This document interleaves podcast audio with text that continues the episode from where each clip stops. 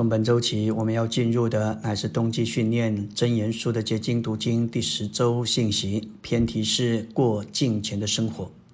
真言这一卷书充满了过一种正确为人生活的原则。作为在基督里的信徒，我们需要有一种的领悟：除了从父母所领受的属人生命之外，我们已经记得重生，得着了神永远的生命。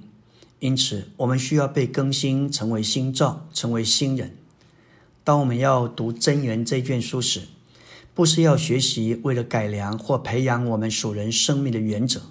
许多信徒甚至不信者都非常宝贵真言这卷书里头的话，因为他们觉得其中蕴藏着许多智慧的话，能帮助他们改良自己天然属人的生命。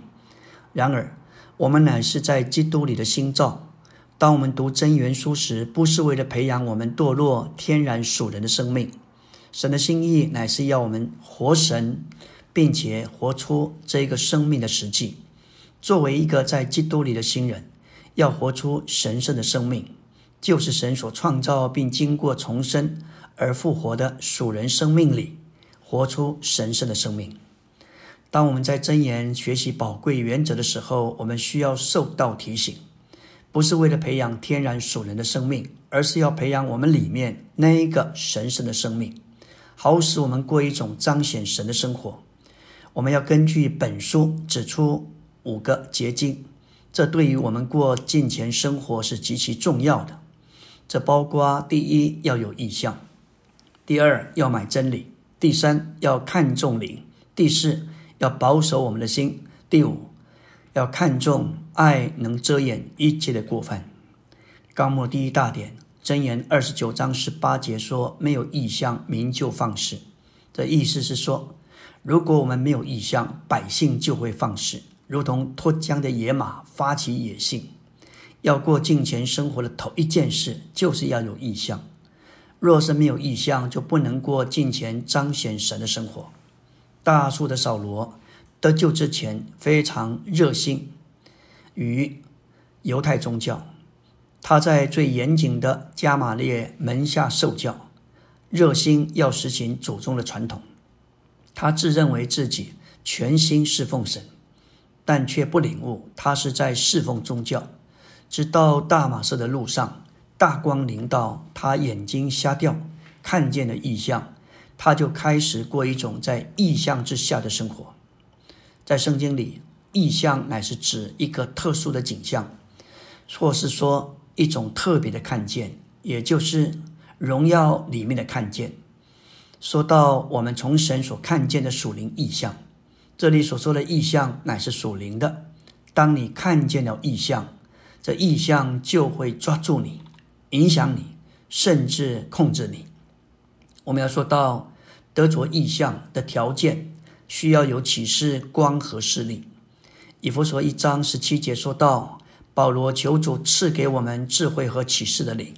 智慧是在我们的灵里，使我们能够认识神的奥秘；启示是属于神的灵，借着揭开幔子，使我们能够有所看见。我们先有智慧领悟的能力，能认识属灵的事物，然后神的灵把属灵的事物启示给我们属灵的悟性。”这样的灵是神所赐的，使我们有智慧和启示，认识他和他的经纶。另外一面，另外一方面，要得着启示，就要除去帕子和遮蔽。保罗说，以色列人诵读摩西书的时候，帕子还在他们身上，什么也没有看见。但他们的心几时转向主，帕子就几时出去。又说，主的灵在哪里，哪里就有自由。约翰一书五章。一章五节说到，神就是光，在它里面毫无黑暗。这是我们从他所听见，现在又报给你们的信息。光乃是神在他彰显你的性质，照样黑暗是撒旦在他邪恶作为里的性质。感谢主，他已经拯救我们脱离撒旦黑暗的权势，进入神圣的光里。神就是光，主是世界的光。当我们连于神。享受基督，就得着生命的光，成为光的儿女。再说到，我们必须要有视力。以弗所一章十八节说到：“光照你们的心眼，使你们知道他的呼召有何等盼望。心眼是指着看见属灵事物的眼睛，也就是看见属灵的机能。要我们的心眼蒙到光照，需要彻底对付我们的良心、心思、情感和意志。首先，我们需要有敞开的灵，带着为基督救赎之血所洒，经过我们认罪和对付而有的清洁良心。其次，我们需要有清明的心思、爱的情感、服从的意志。好叫我们的心乃是纯洁的，有了这样的灵和心，我们的心眼就能看见。也说到，当我们看见这异象，我们全人从里面会有一个转变，并且我们的心思、观念、态度都改变。